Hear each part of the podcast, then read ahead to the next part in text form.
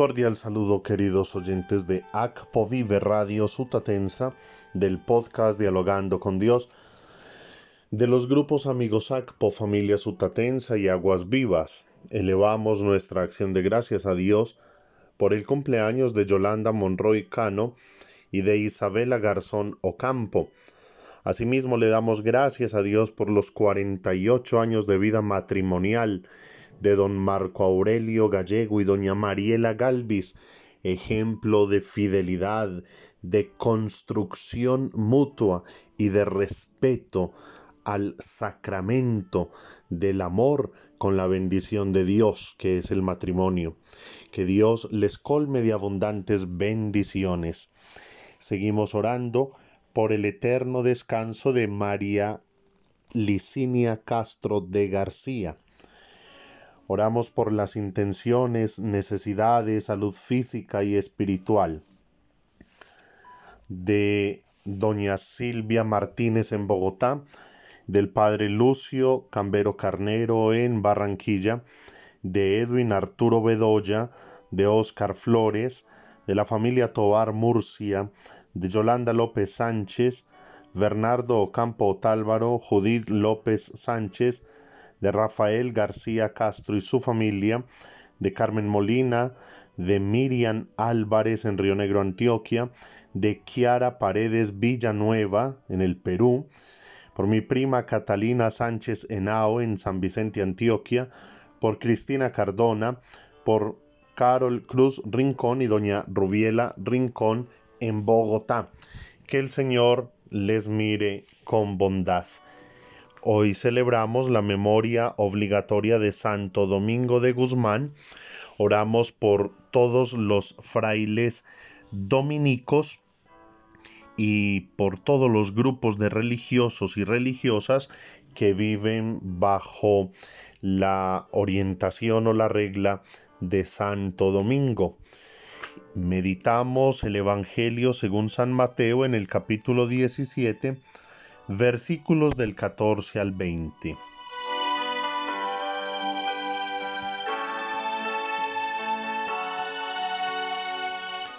En aquel tiempo se acercó a Jesús un hombre que le dijo de rodillas, Señor, ten compasión de mi hijo que tiene epilepsia y le dan ataques. Muchas veces se cae en el fuego o en el agua se lo he traído a tus discípulos y no han sido capaces de curarlo. Jesús contestó, Generación perversa e infiel. ¿Hasta cuándo tendré que estar con ustedes? Tráiganmelo. Jesús increpó al demonio y salió. En aquel momento se curó el niño. Los discípulos se acercaron a Jesús y le preguntaron aparte, ¿Y por qué no pudimos echarlo nosotros? Les contestó, por su poca fe. Les aseguro que si fuera su fe como un grano de mostaza, le dirían a aquella montaña que viniera aquí y vendría. Nada les sería imposible. Palabra del Señor.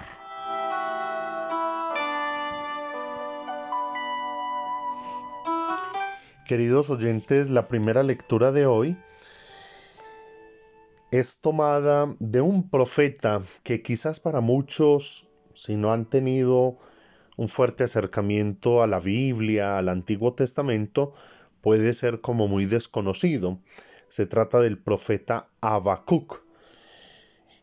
En el capítulo 1, versículo 12 hasta el capítulo 2, verso 4, encontramos que Habacuc de cierta manera se atreve como a interpelar a Dios, a cuestionarlo de por qué permite el mal en el mundo.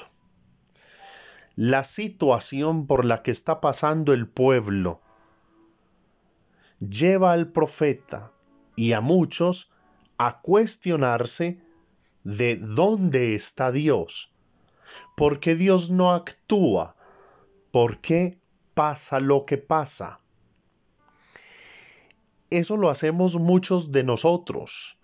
Quizás todos en algún momento de la vida nos hemos cuestionado de ante tanto dolor, injusticia, calamidades, desastres, desgracias, ¿dónde está Dios? ¿Por qué no actúa Dios? ¿Por qué tanto silencio de Dios?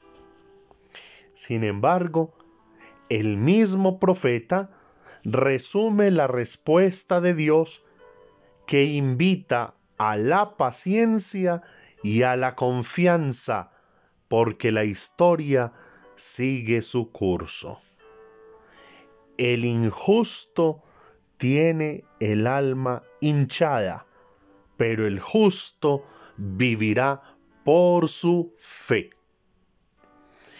Y esto nos tiene que permitir entender que así como Dios nos ha hecho seres racionales, capaces, libres, está en nuestras manos, por nuestra fe, por nuestra capacidad racional, por nuestra voluntad y nuestra libertad, tomar decisiones y acciones concretas que mejoren la situación del mundo actual. Porque si vemos todo lo que ocurre en el mundo, nos damos cuenta que todo es consecuencia de las mismas decisiones humanas. Tanto dolor, tanta injusticia, tanta calamidad la ha provocado el mismo hombre. Y si somos aún más conscientes, más minuciosos al mirar la raíz de los problemas, vemos que todo se agrava cuando el hombre se aleja de Dios. Pero Dios invita a la paciencia y a la confianza, porque el justo vivirá por su fe. Y esa fe lo tiene que mover a vivir de una manera diferente a sembrar de una manera diferente para cosechar buenos frutos. Es lo que ha ocurrido también en el episodio del Evangelio. Los discípulos de Jesús no fueron capaces en esta ocasión de sanar a este niño con epilepsia, pero que según el texto del Evangelio era una enfermedad provocada por una posesión demoníaca. Y cuando ellos le preguntan a Jesús, ¿qué pasó? ¿Qué nos faltó? ¿Qué hicimos mal?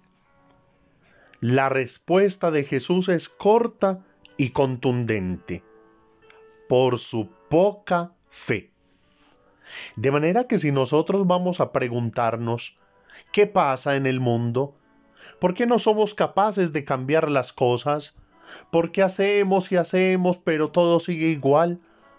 Ahí está la respuesta, por nuestra poca fe. Según los estudiosos, es muy posible que los discípulos, como humanos que eran, y, y todos pasamos por esto, es posible que ellos pensaran que iban a ser capaces de expulsar ese demonio como por cuenta propia. Es que yo ya sé cómo se hace, es que yo ya aprendí. Y aunque lo hicieran en el nombre de Jesús, tal vez estaban confiando era en sí mismos. Y lo que debe aprender el discípulo es que nada puede si no es Jesús el que lo hace. El discípulo solamente es un vehículo, un medio por el cual Dios obra. Todo lo hace es Dios, todo lo hace es Jesús. Por eso cuando nosotros vamos a hacer algo en el nombre de Jesús, debemos cuidarnos que no sea nuestro orgullo, que no seamos nosotros por allá en el fondo creyendo yo ya sé cómo se hace, yo soy capaz, yo puedo. No, es Jesús. Y, los discípulos hacen esa escuela con Jesús y llegan a estar tan convencidos del poder del nombre de Jesús que ya después ellos mismos hacen milagros, curaciones, liberaciones, resucitan muertos, en fin.